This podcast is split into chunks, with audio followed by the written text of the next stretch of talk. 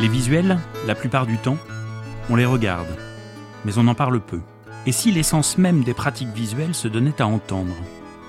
C'est l'ambition de ce podcast sur la pensée visuelle qui vous propose, pour une fois, de fermer les yeux et d'ouvrir grand vos oreilles. Nous partons à la découverte de la face cachée de la facilitation graphique à travers les voix de celles et ceux qui la pratiquent. Une façon de dessiner ensemble les contours de la pensée visuelle à travers les expériences de chacun. Bienvenue sur ce podcast, La pensée visuelle en ébullition. La pensée visuelle en ébullition, un podcast d'Éric Simon. Bonjour à tous, bienvenue dans ce quatrième épisode du podcast La pensée visuelle en ébullition. Aujourd'hui, on va euh, partager deux parcours totalement différents. Un parcours d'expérience avec Étienne Appert, qui depuis de nombreuses années facilite euh, le changement au sein des organisations avec le dessin et qui est auteur de nombreux ouvrages. Et puis un regard beaucoup plus euh, récent, celui de Louise qui a effectué un stage d'observation en classe de troisième auprès de Cindy Dopra, qui est facilitatrice graphique à Angers. Le regard d'expérience, le regard plus neuf, c'est tout l'enjeu de ce quatrième épisode du podcast La pensée visuelle en ébullition. Décalé, des témoignages de pratiques atypiques.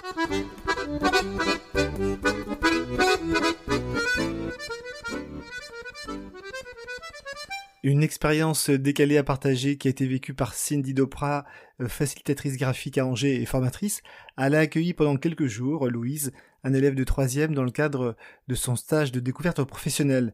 Et Louise nous raconte comment il a aperçu ce drôle de métier de facilitateur graphique. Je comprenais pas trop le métier. Et euh, justement, c'est ce, bah, ça qui m'a amené à vouloir euh, découvrir plus. Euh, bah, j'ai, j'ai trouvé ça super sur, bah, sur tous les points. Bah, je retiens que bah, parfois, il n'y a pas besoin d'aller chercher loin pour, euh, pour faire les choses. On peut juste faire un, un petit dessin et puis euh, ça rend plus clair déjà. Donc avec ça, bah, j'ai trouvé ça super. Ce stage de troisième a été aussi l'occasion pour Louise d'être surpris et étonné sur différents aspects. Euh, bah, je pense que c'était surtout lors de la réunion. Je m'attendais pas trop à, bah, je m'attendais pas trop à ça. Je m'attendais plus à, à, à une réunion euh, où elle présente le projet et je m'attendais pas trop à plus. Je pensais que ça s'arrêterait là en fait et bah pas du tout. Il y a eu euh, une longue discussion, euh, des commentaires, mais je m'y attendais pas. Que j'ai vu, bah c'est euh, et de ce que j'ai compris, c'est c'est surtout simplifier les les réunions euh, de façon graphique. Et là, ça me bah, ça m'a permis de voir après comment euh, montrer le visuel et comment réagissent les gens et ce qui se passe par la suite. Louise a été accueillie par Cindy qui nous précise un petit peu le, contexte d'observation de ce stage. Bon, il est tombé une semaine où, euh, en fait, j'ai eu une demande d'un visuel et il a pu, euh, comme il a pu un peu le dire tout à l'heure, voilà, voir différentes phases de la réalisation d'un visuel pour une équipe. Alors, pour une équipe qui me connaissait déjà, donc euh, d'où peut-être le fait qu'ils étaient un petit peu habitués au, au, fait que je vienne avec de grands visuels. Euh, et donc, en fait, ce qui était intéressant pour moi, c'est que j'ai dû organiser aussi ma semaine pour Louis, dans le bon sens du terme, euh, pour qu'en en fait, il puisse voir un peu tout euh, le processus de création, le processus créatif d'un visuel, du moment où en fait on collecte toute la matière. Justement, lors de réunions, Louis a assisté à de longues réunions où voilà, je, prenais toute la matière qu'il y avait à traiter toute la phase de réflexion où euh, Louis a été d'une grande aide. En fait, pour moi, c'était vraiment très intéressant parce qu'habituellement, euh, j'y réfléchis plutôt toute seule. Et donc, puis d'ailleurs, Louis a fait, m'a fait quelques propositions, dont une qui a fait mouche, en fait, qui était une part importante du, du visuel qu'on a présenté. Je me souviens, c'était un, un, jeudi. Et, et, donc après, de, voilà, de voir comment il était euh, voilà, discuter ou pas. Ou euh, voilà, l'idée c'est de voir ce que les, les, l'équipe euh, validait, infirmait, etc. Et puis, puis voilà, il a pu voir comme ça. Enfin, pour moi, c'était c'était un échange qui était extrêmement intéressant et un regard neuf en fait sur un métier qu'il ne connaissait pas. Louis revient aussi sur le, rôle à ses yeux de l'image et du papier dans la facilitation graphique. S'il n'y avait pas de, de pictogrammes, par exemple, sur les visuels, bah, ça ferait un peu plus euh, sombre et terne. Euh, je trouve que ça le rend plus vivant et plus compréhensible. Euh, je préfère sur papier Euh, parce que c'est ça, ça nous laisse une plus grande liberté, je trouve. Tous les petits détails qu'on pourrait moins faire euh, sur ordinateur. Comme dans tout stage, Louise a dû rendre compte de son travail en réalisant un rapport de stage sur un métier pas si évident à expliquer. Mon rapport de stage que je devais faire euh, pour euh, le collège, bah, j'ai, dit que c'était pas mal et que ça permet de, de rendre plus simple euh, la compréhension. Et je me suis rendu compte après quand on m'a rendu le corrigé de un retour de ce que j'avais produit pour le rapport de stage que bah, en détaillant trop, ça devient flou et du coup, bah, je, je suis, euh, je suis resté. Elle connaissait pas du tout et elle a dû lire euh, plusieurs fois mon rapport de stage pour euh, comprendre le métier. Ce que j'ai produit, c'était un peu contraire au, au, à la facilitation graphique. Seulement un texte de 7 pages et du coup, bah, moins compréhensible. ce qu'on devait rendre, c'était à l'ordinateur avec un traitement de texte et du coup, bah, ça nous laissait pas beaucoup de liberté pour faire la facilitation graphique avec de nouvelles idées pour améliorer ses futurs rapports de stage Pas sans faire de paragraphes, mais juste faire euh, des, des, des visuels et des, par exemple des cartes mentales et ce genre de choses. Cindy témoigne également de la difficulté à rendre compte de ce métier nébuleux dans un discours plus académique.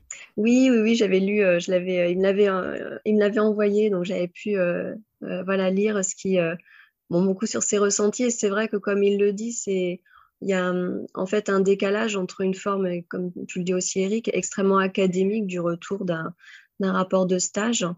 Et, euh, et, voilà, et là c'est vrai qu'on est sur un métier euh, où, on, où, on, demande à voir et on a besoin de voir pour comprendre et encore, parce qu'on voit bien que pour beaucoup c'est un peu nébuleux, ça peut être un peu curieux aussi comme métier. Souvent en fait les, personnes ne voient pas tout ce qu'il y a derrière euh, en traitement de l'information. Donc euh, je comprends que pour, le rapport de, de Louis, c'était pour le coup euh, peu évident de, d'expliquer les différentes facettes du métier et de l'aperçu qu'il a eu avec moi sur une semaine aussi. Hmm.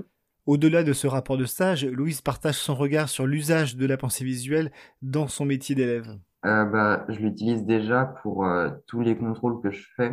J'essaye de faire une petite fiche résumée pour après ne pas avoir à reprendre tous mes cours et, et tous les relire et sélectionner. Euh, je pense, le, par exemple, le carte mentale, ça permet déjà de faire une sélection. Euh, bah, avant, c'était plus euh, avec euh, quelques couleurs. Euh, maintenant, j'en utilise beaucoup plus. Et, et je me rends compte, je me rends compte que avant, j'écrivais beaucoup pour faire une carte mentale ou une fiche de révision. Et maintenant, je, je résume beaucoup plus et donc euh, mets moins de texte. Je pense que chacun choisit la façon dont il s'y présente et s'ils comprennent mieux avec un texte euh, euh, long avec des phrases, euh, bah c'est plus à eux de choisir. Je pense que ça pourrait euh, aider bah, sur tous les points oraux. ça permettrait de d'avoir un appui, par exemple quand on fait un exposé à l'écrit, je pense que ça pourrait te permettre de, de mieux se faire comprendre. Et euh, bah, de façon générale, c'est, je pense que ça aide pas mal. Un stage, c'est aussi une aventure humaine, tant pour le jeune que pour le professionnel. Cindy nous partage son bilan de cette expérience. C'est un je retiens beaucoup de choses, beaucoup de, de, de, complicité. Donc en fait, pour moi, c'était vraiment intéressant de, euh, voilà, d'avoir le regard aussi euh, de, de Louis assez euh, euh, voilà, assez simple d'analyse sur certaines choses, puis des fois très poussées, euh, des retours sur, euh, on se faisait toujours des petits, euh, des petits temps d'échange euh, après euh, chaque tâche en fait que je faisais, parce qu'évidemment j'ai pas que la casquette de festation graphique, donc il y a un, bon, j'ai un statut d'indépendante qui va avec, donc on, c'était intéressant de faire des points avec lui, de d'avoir son regard, son retour, comment il percevait, ce qu'il pouvait ressentir aussi en, en fonction de chaque voilà, de chaque tâche, mission, réunion, échange avec, euh, avec des clients, etc. Mm. Qu'est-ce que tu as envie de faire plus tard, euh, Louise? Tu souhaites travailler dans le visuel ou dans d'autres types d'activités? C'est pas du tout. Euh, J'aime bien dessiner, euh, mais après, euh, en faire mon métier, je suis peut-être pas sûr. Eh bien, un grand merci Cindy et Louise pour ce partage d'expérience sur euh, la découverte de la facilitation graphique vue par euh, les yeux d'un jeune en classe de troisième. Merci beaucoup aussi Eric, merci à toi de, partager euh, à travers ce podcast bah, voilà, une, autre vision de, de découverte aussi autour de, de notre métier. Inspiration, parole de professionnel. Aujourd'hui, dans le monde de la pensée visuelle et de la facilitation graphique, il y a beaucoup d'ouvrages qu'on peut trouver en librairie. Parmi ceux-là, il y a quelques-uns qui sortent du lot, dont celui d'Étienne Appert, qui s'appelle Penser, dessiner, révéler. Il nous dévoile avec un texte très riche et une multitude de dessins bien travaillés son parcours et son regard sur le monde de la pensée visuelle. Bonjour Étienne. Bonjour Eric. Alors, je suis ravi de te rencontrer. Merci de, consacrer un peu de temps à, ce podcast. Euh, Étienne, toi, tu as été amené aussi en 2011 à faire du lien entre ta vie précédente et ta vie actuelle où tu mélanges l'accompagnement et le dessin. Tu peux nous raconter un peu ce qui s'est passé à ce moment-là? Oui, tout à fait. C'est que moi, j'ai eu une première vie. Euh, une première vie, disons, dans le monde de l'entreprise, euh, à faire du management, du conseil en management, manager des équipes, tout ça. Et puis, je, dessinais la nuit et arrivais euh, enfin, je faisais un peu d'illustration ici ou là. Je m'étais intéressé déjà à plein de choses, hein, évidemment à Tony Buzan, aux cartes mentales, à la façon de dessiner sa pensée par des cartes mentales, etc. Et puis, euh, voyant, euh, j'avais 36 ans, donc voyant approcher la quarantaine, j'ai senti, non mais en fait, tout se passait bien, mais je me suis dit, si je veux pas avoir une grosse crise à 40 ans, il faut que je, faut que je réfléchisse vraiment à, ce, qui, ce que je porte réellement en moi de faire. Et j'ai senti que c'était autour du dessin que ça se passait. Et j'ai quitté un boulot où ça se passait très bien, en me disant je vais, je vais me lancer comme dessinateur, c'est ça qui m'intéresse vraiment. Je suis parti à Angoulême, j'ai signé pour un premier roman graphique euh, au bout de deux jours après avoir quitté mon boulot, donc ça démarrait très bien, sauf que j'ai vu euh, ce que j'allais gagner financièrement avec un roman graphique. Et je me suis dit que ce n'était pas avec ça que j'allais faire euh, vivre ma famille. Et, du coup, dans les mois qui ont suivi, je me suis demandé comment, en tant que dessinateur, je pouvais prendre appui sur ce que j'avais fait pendant les 15 années précédentes euh, pour, euh, même pour proposer quelque chose qui soit de l'ordre de l'accompagnement, mais, c'était vraiment important pour moi de ne pas renoncer à un positionnement vraiment de dessinateur. Et j'ai proposé toutes sortes de choses dans des, écoles, des, entreprises, toutes sortes d'institutions.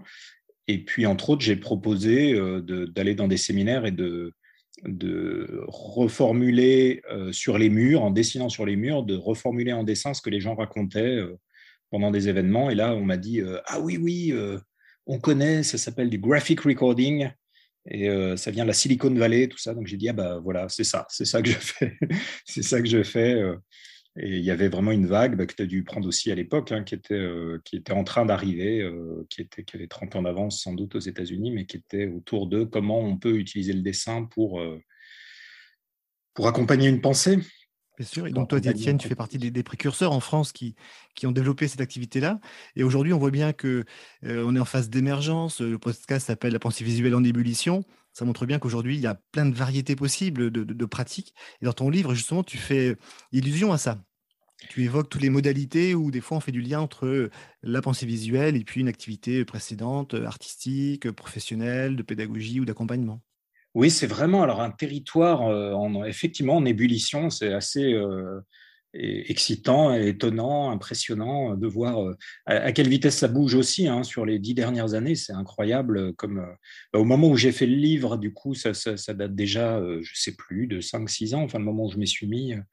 Et je cherchais des professionnels. En gros, on pouvait encore, euh, quand on, oui, il y a six ans, je pense qu'on on pouvait encore savoir qui étaient les gens qui bossaient dans ce domaine. Quoi. On, voilà, on, pouvait se repérer à peu près les uns les autres. Aujourd'hui, il y a vraiment des formations partout. Alors, ça prend des, noms euh, assez exotiques quand on ne connaît pas cet univers-là, mais voilà, il y a tout un vocabulaire là, entre le, le sketch note, le, le, graphic recording, le doodling, le, c'est une espèce de jungle. Alors moi, je, j'appelle ça la plupart du temps l'accompagnement par le dessin, euh, ce, qui, ce qui est peut-être moins marketing, mais, euh, mais je, pour moi, je sens que c'est important d'utiliser le mot dessin parce qu'au fond, je pense qu'il est question de ça, en fait, qu'il est question de se réapproprier euh, son trait, d'oser dessiner même quand on ne se considère pas comme un dessinateur au sens ordinaire, enfin au sens de l'artiste qui crée une œuvre. Mais, je trouve que souvent les, trois niveaux. On peut très bien accompagner un groupe ou, accompagner soi-même son parcours en faisant des, gribouillages. Tu parles de, de gribouilleur, modélisateur dans, ton propos. Absolument. Je pense qu'il y a vraiment tout à fait trois niveaux. Euh, c'est toujours une façon de résumer un peu les choses, mais je pense qu'il y a vraiment un, mouvement très vaste euh, et qui est très positif et qui, se développe réellement euh, dans le monde entier. Hein. Ça, c'est frappant. C'est vraiment quand j'ai sorti le livre, j'ai eu des échanges aussi bien avec des gens euh, en Corée, en, Amérique du Sud. C'est vraiment mondial. Il y a un mouvement où chacun est encouragé à euh, se réapproprier son trait, à oser euh, faire ce que j'appelle maintenant une, écriture augmentée, en fait. C'est-à-dire que sur n'importe quel sujet, bah, c'est intéressant, c'est intéressant de pouvoir écrire. On a cet outil incroyable de l'écriture, du langage mais c'est intéressant de, s'autoriser, euh, quand on pense à quelque chose, quoi que ce soit, euh, de, mêler dans son écriture euh, du texte et, du dessin et de l'image, parce que le, dessin nous donne accès à une autre forme d'intelligence, en fait, une intelligence plus globale, plus symbolique, plus intuitive. Et ça, il n'y a pas besoin d'être un grand dessinateur pour se développer un accès à cette forme d'intelligence. Lorsque j'étais étudiant en sciences, j'avais eu l'occasion de rencontrer Roland Lehoucq, qui est astrophysicien à Saclay, et puis il nous avait fait des, conférences sur des questions scientifiques en s'appuyant sur les bandes dessinées de, Tintin, et il exploitait euh, brillamment des questions euh, scientifiques en s'appuyant sur euh, les ouvrages d'Hergé. Et plus près d'ici, il y a aussi Jean-Philippe Lachaud, qui est un neuroscientifique et qui a écrit un ouvrage qui s'appelle Les petites bulles de l'attention. Et l'ouvrage se décompose en deux parties. Il y a au début un texte euh, sous un format traditionnel, et puis en deuxième partie, il a créé euh, une bande dessinée lui-même pour euh, traiter l'information sous une autre forme. Au fond, il faut oser aussi faire du dessin pour parler de choses sérieuses. oui, oui. Alors, Heureusement, ça s'est vraiment ouvert. Je pense que c'est de moins, on se sent de moins en moins en, prise de risque en faisant ça. Il y a, il y a, 15 ans, euh, c'était encore un, peu bizarre, mais, mais, oui, c'est des domaines. Euh, maintenant, on peut en bande dessinée exprimer euh, à peu près tout ce qu'on veut. Alors, du coup, oui, tu es parti du côté de la bande dessinée, qui est un aspect qui, à mon avis, la bande dessinée a joué un rôle par rapport à la pensée visuelle assez essentiel. C'est enfin, moi, je, fais comme je pense toi et la, plupart des gens qui pratiquent dans ce domaine. En fait, on fait partie de générations qui ont grandi avec la bande dessinée, c'est-à-dire avec euh, des, une, forme d'écriture comme ça qui mêlait le texte et le dessin. Et, c'est pas. Enfin, c'est le fruit d'une très longue culture, en fait, la bande dessinée. Quelqu'un comme Benoît Peters, qui est vraiment un expert de, l'histoire de la bande dessinée, dit que la bande dessinée, c'est euh, une synthèse miraculeuse entre le texte et le dessin. Parce qu'avant ça, dans l'histoire de l'art, il y a eu toutes sortes de tentatives d'associer du texte et de, et de la peinture et, de, de, l'image. Et ça marchait pas bien, en fait. C'est pas du tout facile de trouver des formes d'écriture qui mêlent euh, du texte et du dessin euh, d'une façon fluide, qui, qui donne accès à une, une expérience de lecture, une expérience de pensée réellement articulée. Et euh, voilà, c'est pour Benoît Peters dit que très souvent le, texte et le dessin se sont comportés comme l'huile et l'eau qu'on n'arrive pas à mélanger, et que la bande dessinée, de façon assez étonnante, euh, euh, à un moment est apparue comme une, articulation qui, tout à coup nous donne accès à une écriture et une lecture fluide. Et je pense que ça, pour enfin, c'est en soi tout un sujet dont on pourrait parler très longtemps, mais je pense que le, le fait que euh, nos générations aient, grandi avec ça et considéré que cette, écriture-là donnait accès à vraiment des expériences sympas, des expériences beaucoup plus vastes, c'est une des raisons principales, à mon avis, qui fait qu'aujourd'hui, euh, devenu adulte, de, arrivant à maturité sur différents sujets, ça nous paraît logique d'essayer de les partager aussi en utilisant cette forme d'écriture augmentée. En neurosciences, on parle souvent de plasticité cérébrale, et c'est vrai que depuis 40 ans, avec en plus euh, l'apparition du lien hypertexte et puis des réseaux sociaux, peut-être que la manière d'apprendre et de connecter l'information est plus proche de ce monde où on mélange à la fois le texte, les images et la vidéo en même temps? C'est sûr, c'est sûr qu'il y a quelque chose vraiment euh, euh, que lire de la bande dessinée ou lire. Alors là, du coup, je suis sur la bande dessinée puisqu'on est parti là-dessus, mais je pense que c'est en fait, on est dans le même domaine quand on parle de la bande dessinée ou quand on parle de la facilitation graphique ou des cartes mentales. On est voilà, sur des formes d'écriture mixtes comme ça. Effectivement, on peut faire le lien avec l'hypertexte et tout ce que tu évoques. Euh, ça demande, en fait, ça demande effectivement des, connexions neuronales, ça demande que certains circuits euh, euh, du cerveau aient été activés, et c'est probablement une des choses qui fait qu'étrangement, que la bande dessinée a été considérée comme uniquement destinée aux enfants pendant une bonne partie du XXe siècle c'est que les enfants euh, étaient les seuls qui avaient les, connexions neuronales pour, pour, vraiment avoir du plaisir à lire de la bande dessinée et qu'une bonne part des intellectuels au début du XXe siècle étaient euh, un peu humiliés devant ces supports qui ne devaient pas avoir tellement de plaisir à lire. Quoi. Et donc, euh, je pense que c'est une des raisons probablement qui fait qu'on a, qu'on a pendant longtemps assez bizarrement considéré que ces supports étaient étaient plutôt pour les enfants. En fait, sans doute parce que c'était les seuls qui avaient la plasticité neuronale pour les lire. Aujourd'hui, on est globalement, oui, dans une culture de l'image qui, est en place depuis très longtemps et qui fait que la majorité des gens, euh, c'est pas tout le monde, mais la majorité des gens euh, ont vraiment du plaisir euh, et, voient que ça leur ouvre des espaces intérieurs de, réfléchir de façon visuelle. Quand on visite le Clos Lucé à Amboise, on voit que Léonard de Vinci, il a valorisé à la fois le brouillon, des, œuvres très pures, très artistiques, très belles, et cette combinaison de textes, d'images, de brouillon et d'œuvres euh, pur, euh, Léonard a très bien réussi à le faire. Et je me souviens que Georges Charpak, pendant très longtemps, euh, dans les années 90, s'est battu pour qu'on valorise le, brouillon à l'école. Et au fond, quand on gribouille, quand on modélise en mode brouillon, on, aide aussi le cerveau à penser autrement, et peut-être plus rapidement. Oui, absolument, mais cette idée de la pensée visuelle, elle est là, en fait, oui, depuis très longtemps chez les gens qui réfléchissent. Et bah, Goethe, au moment où la bande dessinée a été créée, euh, au, début du 19e siècle, euh, a été un de ceux qui, a vraiment euh, eu des phrases extrêmement fortes, parce qu'il a tout de suite vu que là, voilà, dans la possibilité de penser en associant du dessin et, l'image comme ça, il y avait quelque chose de, très très fort.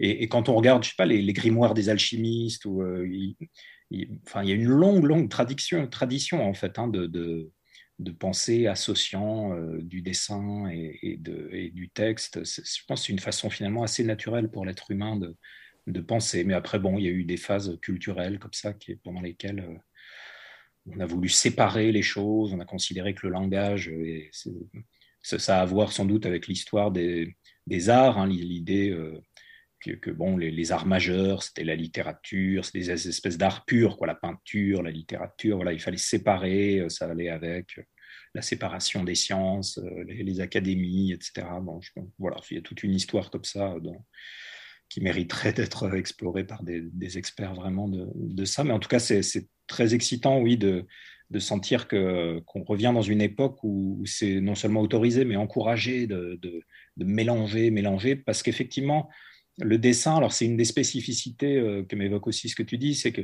le dessin n'était pas traditionnellement considéré comme un art parce qu'il était à l'origine de tous les autres arts. C'est-à-dire qu'on on faisait du dessin avant de faire une peinture, on faisait du dessin avant de construire une maison, si on était architecte, on faisait du dessin avant de faire une sculpture.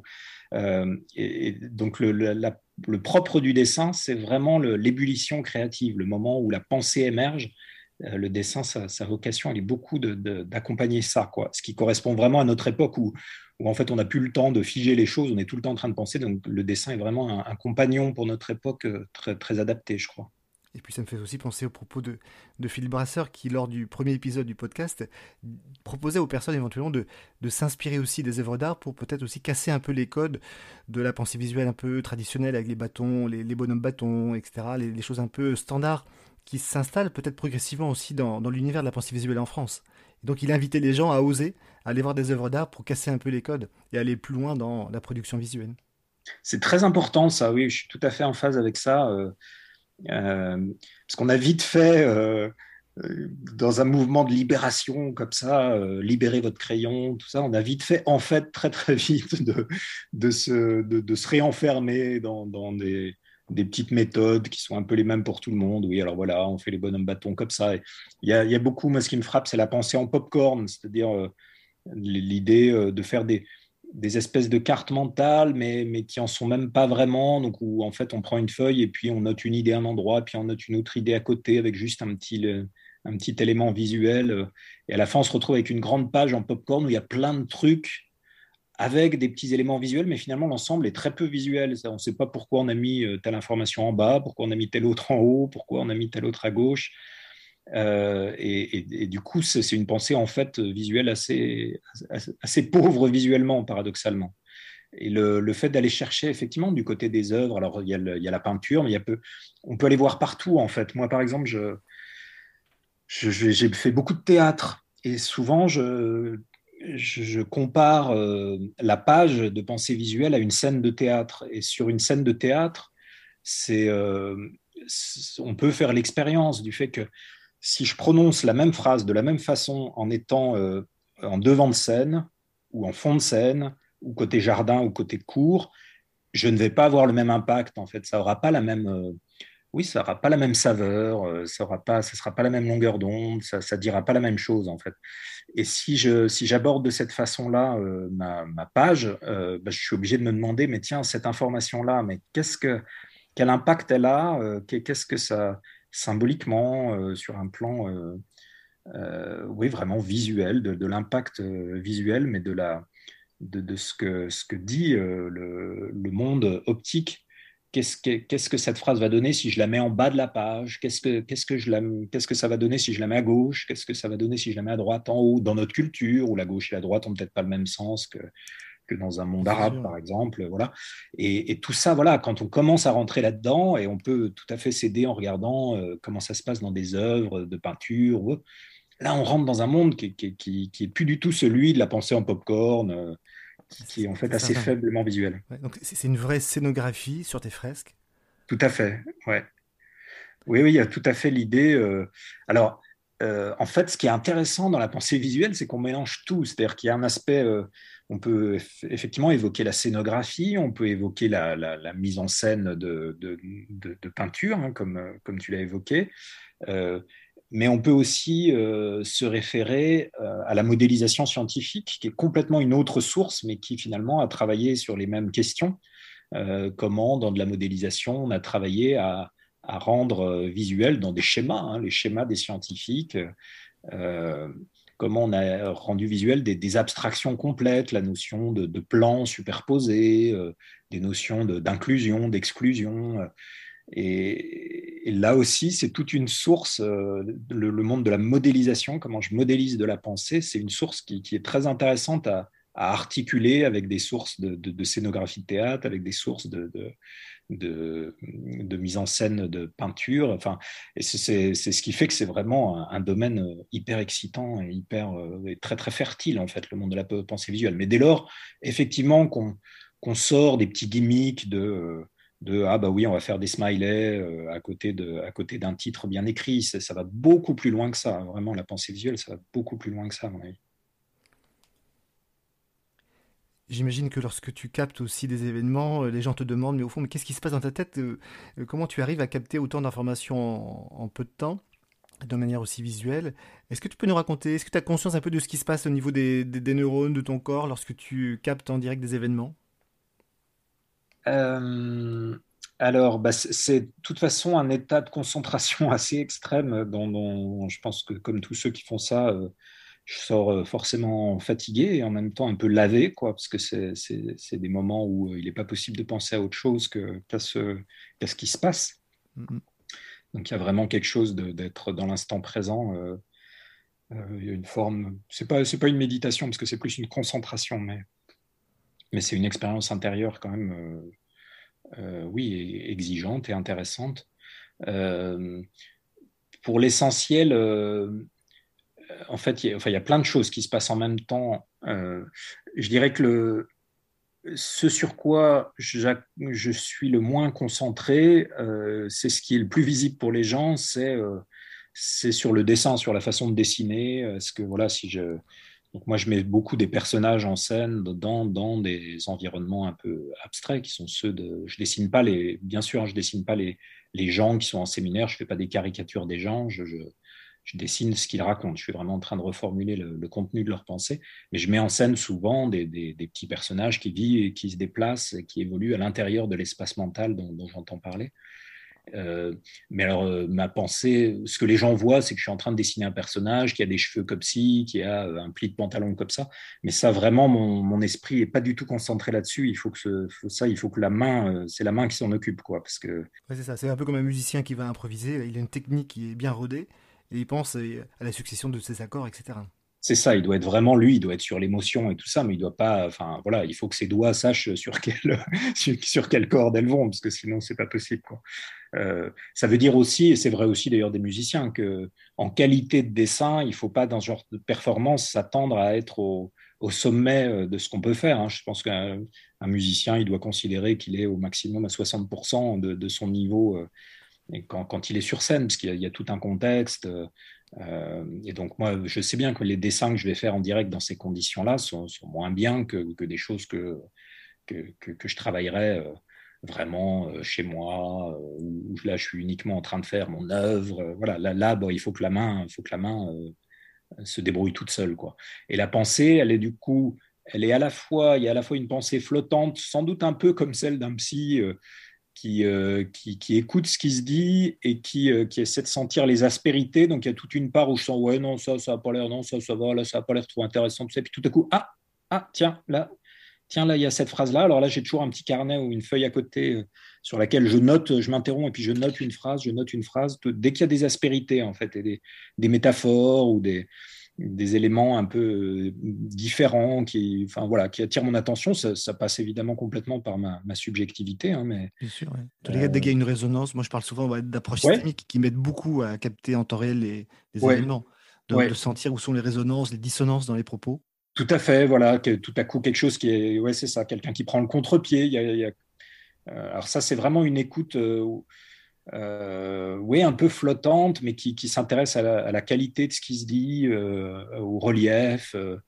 Et puis, alors, il y a un autre aspect de mon esprit à ce moment-là qui est concentré bah, justement sur la modélisation, c'est-à-dire sur comment ces éléments épars que, je vais glaner, comment, quels quel liens ils entretiennent entre eux, et donc comment je vais pouvoir les représenter les uns par rapport aux autres. sachant qu'alors après, moi, j'ai plusieurs modalités. Euh, il y, a, y a, la modalité fresque dans laquelle vraiment là je vais structurer une image qui représente l'ensemble de ce qui est dit, où là le côté, ça sera très important que ce soit vraiment modélisé euh, entre ce qui, est, ce qui est en bas, ce qui est en haut, ce qui est à l'intérieur, ce qui est à l'extérieur, etc. Mais j'ai aussi des modalités où je fais plein de dessins, je fais une espèce de petit euh, dessin animé euh, donc avec, euh, je sais pas, ça va, ça va, au final, il y aura 70 dessins euh, qui sont très vite faits, mais, ça va plutôt, je vais à un moment venir sur scène et je vais raconter ce que j'ai entendu en projetant toute une série de dessins, enfin une espèce de petit dessin animé, puis je fais la voix off euh, du coup au micro en même temps pour raconter. Donc là, c'est une autre façon aussi de, modéliser ce qui se passe qui permet d'introduire du temps. puisque tout à coup, je peux, je peux avoir un dessin qui, et puis le faire évoluer, faire bouger des éléments à l'intérieur. Euh, mais, mais, pour ma pensée, c'est la même chose, c'est que je suis tout le temps en train de me demander, mais comment ces idées-là vont, vont, être en lien les unes avec les autres euh, euh. C'est vrai que c'est important que les productions visuelles qu'on crée, elles ont besoin aussi d'un commentaire oral. Et la pensée visuelle, elle est plutôt spatiale, heuristique, et le commentaire que tu fais en complément, il est très utile aux gens aussi pour comprendre le, oui, de plus en plus, de plus en plus, je sens qu'en fait, ce moment-là, le moment où, où, le dessinateur prend la parole et, et présente ses dessins, en fait, ouais, est, très très important. Euh, il s'y passe quelque chose, euh, parce que les gens ne sont pas forcément quand même très habitués à entrer dans, une pensée visuelle. En plus, c'est la mienne, euh, voilà, comme toi, ce serait sûrement différent. On, a chacun nos façons de, de, de, représenter les choses. Et donc d'avoir tout à coup celui qui a dessiné, qui prend la parole, qui donne des clés, qui fait rentrer dans son monde, c'est un peu comme si on faisait rentrer les gens dans notre cerveau euh, c'est une expérience aussi pour les gens qui écoutent et ça crée, oui, ça crée quelque chose.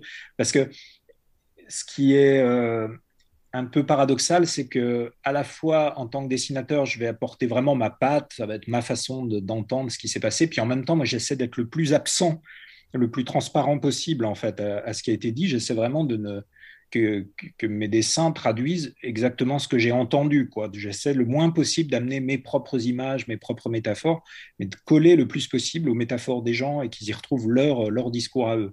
Et donc, quand ils, le fait de prendre la parole, c'est aussi une façon tout à coup de, leur, de les aider à réaliser, de leur montrer, mais vous savez, en fait, là, ce qui est dessiné, c'est ce que vous avez dit. Et, tout à coup, euh, les, les amener à s'approprier ce dessin et à réaliser, ah, mais c'est vrai, en fait, on a dit ça. En fait, en fait, le monde intérieur, les représentations mentales que nous avons euh, mobilisé, évoqué dans, notre, dans nos échanges. Ah, mais oui, c'était ça, c'est vrai, on a parlé d'un serpent de mer. Ah oui, on a parlé que les autres étaient dans leur tour d'ivoire. Ah oui, on a dit qu'on était en mode pompier à tel endroit. ah oui, euh, on a parlé d'une vague numérique, et puis voilà, sur le dessin, il y a la vague numérique, il y a la, tour, tout ça. Et euh, ce qui est intéressant aussi, c'est quand on, accompagne des groupes euh, sur plusieurs jours, enfin sur, avec un peu de durée, où du coup, à plusieurs moments, toutes les demi-journées par exemple, ils reviennent vers le dessinateur, et peu à peu, le fait de leur renvoyer en miroir leur, leur propre représentation mentale fait qu'ils réalisent, ils réalisent en deçà des, discours rationnels, ils réalisent qu'en fait, ils n'arrêtent pas d'utiliser, de mobiliser euh, un imaginaire, en fait, qui est la façon dont ils perçoivent émotionnellement, symboliquement ce qui leur arrive. Et, du coup, après, ils se mettent à reparler de leur situation à travers euh, ce qui a été mis dans les dessins, qui était même déjà le reflet de ce qu'ils avaient dit. Et, puis, et peu à peu, on bascule tous dans une espèce de, rêve éveillé où ils disent Ah oui, mais tu sais, c'est comme les eaux dans leur tour d'ivoire, et puis a la vague et tout ça.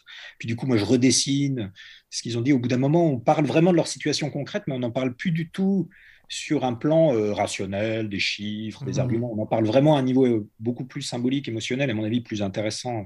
C'est ça, réveiller euh, l'imaginaire d'un collectif et, comme tu disais dans ton ouvrage, accompagné par le symbole. Ça me fait penser aussi à Julie Boiveau, qui est à Brest et qui a vraiment évolué dans sa pratique visuelle. Je ne sais pas si tu as vu ses, dessins, ses cartes visuelles. Aujourd'hui, elles sont beaucoup plus, beaucoup plus dans, le symbole, en fait. Beaucoup moins de mots sont écrits et à l'aide, elle accompagne des, des, groupes en mettant beaucoup plus de, de, formes arrondies avec différentes textures de peinture. Oui, oui, oui. Alors c'est ça, chacun, après, on amène avec, avec notre monde, avec nos, techniques. Effectivement, oui, oui, si je, vois euh, en tout cas certains, certaines images avec Julie Boiveau, c'est, oui, on va être beaucoup plus effectivement dans, une forme d'abstraction, euh, mais, mais sur base de textures, de, de couleurs, de, c'est un, rendu très énergétique en fait, et, c'est très intéressant. Voilà, moi je suis plus parce que je viens de la bande dessinée, tout ça, je vais, être plus dans le dessin, le trait, euh, et essayer de donner du poids aux images. Mais voilà, c'est très bien que chacun. Euh, c'est ça qui est intéressant aujourd'hui, c'est qu'on voit une vraie diversité dans les pratiques, mais d'inviter les gens quand même à essayer d'être créatifs et de ne pas se contenter de, normes euh, qu'on pourrait considérer comme obligatoires en fait, d'inviter les gens à oser l'émergence et la créativité. Absolument, oui. Et oser dessiner, moi je, vais, euh, c'est un peu ma paroisse de prêcher pour le dessin, mais je trouve que euh, vraiment, euh, il y a des croyances par rapport au dessin qui sont un peu étonnantes en fait. Hein. L'idée, non mais moi de toute façon je sais pas dessiner, il y a ceux qui savent dessiner, ceux qui savent pas dessiner, comme si c'était un, un espèce de don tombé du ciel sur certains. Et moi alors vraiment je crois pas du tout à ça quoi. Et, j'ai la preuve dans mon propre dessin, quand je regarde ce que je faisais euh, il y a 11 ans, quand je me suis lancé, je me dis, j'étais quand même gonflé. j'étais quand même gonflé. J'avais des bases, mais, voilà, là, j'ai l'impression maintenant de commencer Enfin, je, vois que j'ai beaucoup progressé en 11 ans. Quoi. On progresse beaucoup quand on pratique. Il n'y a aucun doute là-dessus. Et toi, tu t'es formé au dessin au départ ou tu dessinais beaucoup quand tu étais jeune? Comment tu as développé ces capacités, ces compétences-là? Bah, simplement en n'arrêtant pas de dessiner, en fait. Hein, c'est, enfant, on dessine tous. Hein, ça, vraiment. Euh, on ne connaît pas d'enfant euh, qui, euh, qui, quand on lui donne un crayon, refuse de, de, de, gribouiller. Quoi. Et puis, il y a un moment où, où je ne sais pas pourquoi, la plupart des enfants s'arrêtent et ça n'a rien à voir la plupart du temps avec un niveau. Enfin, certains se sentent un peu nuls, mais même même des enfants qui, qui, bon, qui a priori font plutôt des jolis dessins, à un moment s'arrêtent. Euh. Et donc, quand, comme moi, on n'arrête pas, euh, moi, j'étais pas du tout. Euh, je me souviens que en, en, cours de dessin, il y avait un mur sur lequel le prof mettait les, les plus beaux dessins, enfin, selon lui, hein, les, les, plus réussis. Et moi, j'ai jamais eu de dessin sur son mur, donc j'étais pas repéré comme, mmh. un jeune spécialement doué en dessin, mais simplement je sais pas, à 12 ans, euh, la plupart de mes collègues euh, ont, tous arrêté. Donc moi, j'ai continué. Donc euh, bah, voilà, j'ai continué à 13 ans, 14 ans, 15 ans, 16 ans. À 17 ans, les, gens commençaient à me dire, mais dis donc, tu dessines super bien. Bah, c'est simplement que ça faisait 4 ans que, que avaient arrêté et que moi, j'avais continué. Dans ton ouvrage aussi, tu, tu évoques la distinction entre pensée visuelle et communication visuelle. C'est-à-dire que notre métier, c'est pas uniquement de, d'entendre un propos euh, construit par une direction d'entreprise et, de l'illustrer. Ça va plus loin que ça, en fait.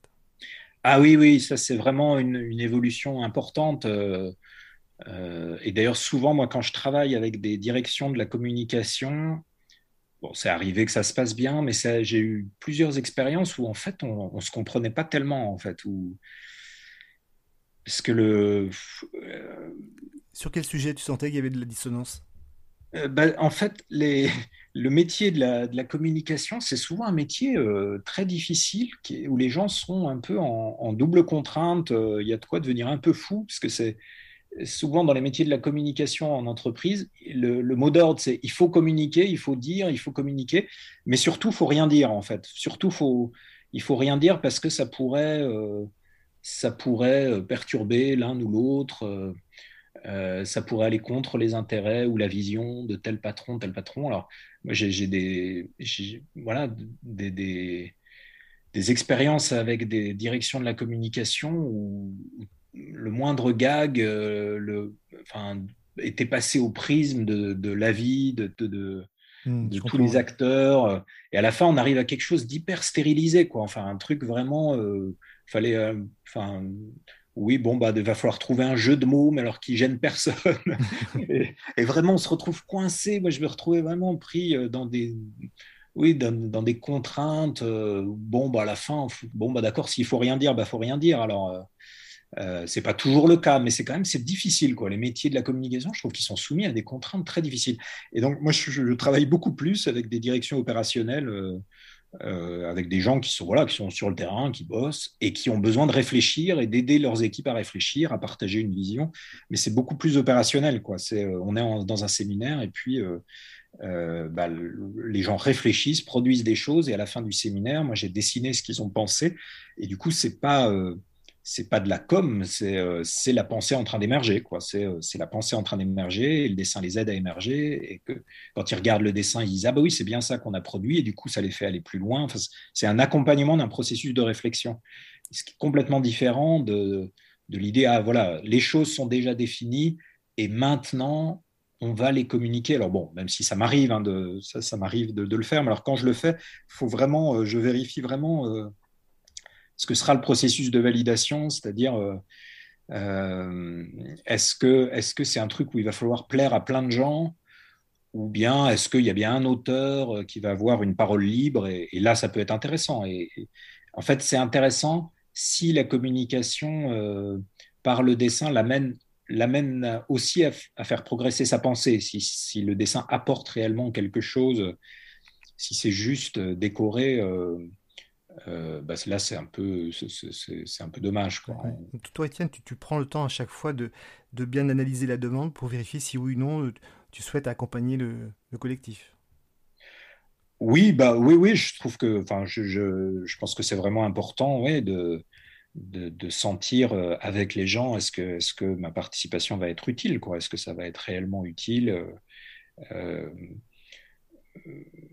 parce que si, si si au final euh, ça oui si au final c'est ressenti comme pas utile euh, bah voilà même si moi, je suis payé euh, la mission a eu lieu en fait c'est insatisfaisant pour tout le monde quoi. donc faut vraiment et, à long terme, c'est pas bon pour moi, pas plus que pour eux. Donc oui, mhm. c'est vraiment important de, prendre le temps de cadrer, de réfléchir. Mais qu'est-ce que vous en attendez, quoi Qu'est-ce que mhm. vous attendez vraiment de ce dessin? Il y a des demandes qui peuvent être très très différentes d'une fois à l'autre, même si la modalité semble ressembler, mais l'intention n'est pas la même, quoi. Dans nos métiers, on rencontre beaucoup de monde, beaucoup de structures. Est-ce que tu as une anecdote un peu atypique que, tu aurais pu vivre récemment dans ton activité d'accompagnateur par le dessin? Oh bah c'est très très euh, oui, oui, c'est très variable. Alors, d'un jour à l'autre, moi, je peux être euh, euh, au, Conseil d'État, dans les dorures, euh, vraiment dans une. J'étais pour une, grande société au musée de l'armée, là, au milieu des, grandes. Dans, des salles somptueuses où tout est doré, il y a des armures. On était sous un tableau de Louis XIV et puis on réfléchit vraiment à des, dispositifs euh, sur à très long terme et tout ça. Et puis le lendemain, j'étais dans une association qui s'occupe euh, des SDF et des prostituées sur le terrain, euh, avec des, éducateurs sociaux. et, puis, et puis voilà, on parle de, ces personnes en buvant un café. et c'est vraiment ce qui est génial avec la pensée visuelle, c'est que c'est totalement transversal à tous les, à, tous les, les univers euh, où les êtres humains réfléchissent, en fait. bien sûr, on, peut se retrouver vraiment partout. dès qu'il y a des collectifs, voilà, et même des personnes seules aussi. ça s'est arrivé que j'accompagne une personne seule qui, a envie de réfléchir à son projet mm-hmm. vers le dessin. ça, c'est génial. Ok, merci Étienne. Juste pour terminer, quelles sont toi tes, perspectives de, réflexion pour les, années à venir? C'est moi, ce qui me concerne, c'est plutôt tout ce qui est volume, hein, comment on peut accompagner les collectifs avec du volume, du pli, etc. Et toi, Étienne, c'est quoi tes, tes dadas pour les prochains mois et prochaines années?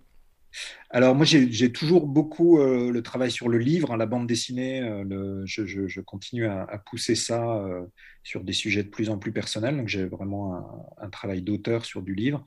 Et puis et puis, je, je m'étais un peu interdit jusque-là de faire de la formation parce que je voulais pas arrêter de dessiner, mais je vais commencer à faire des stages euh, un peu. Je vais en proposer un en octobre, mais, mais vraiment pour les personnes, pas, pas des stages dans les entreprises, là pour le coup, mais vraiment, je, je, sens l'envie d'essayer de faire vivre à, des personnes qui ont envie de, progresser dans l'accompagnement par le dessin. Pour, pour elles-mêmes, vraiment pour elles-mêmes, j'ai envie de, vivre, de proposer des expériences où on, explore ensemble euh, comment on peut. Euh, euh, ouais, plonger dans, dans cette, cette, espèce d'espace visuel un peu magique euh, voilà, de, des week-ends comme ça. Je suis en train de, de, monter des choses comme ça. Ouais, super, c'est des belles perspectives. Et en tout cas, on notera les infos sur euh, le site du podcast pour que les gens puissent éventuellement consulter ces éléments. Merci.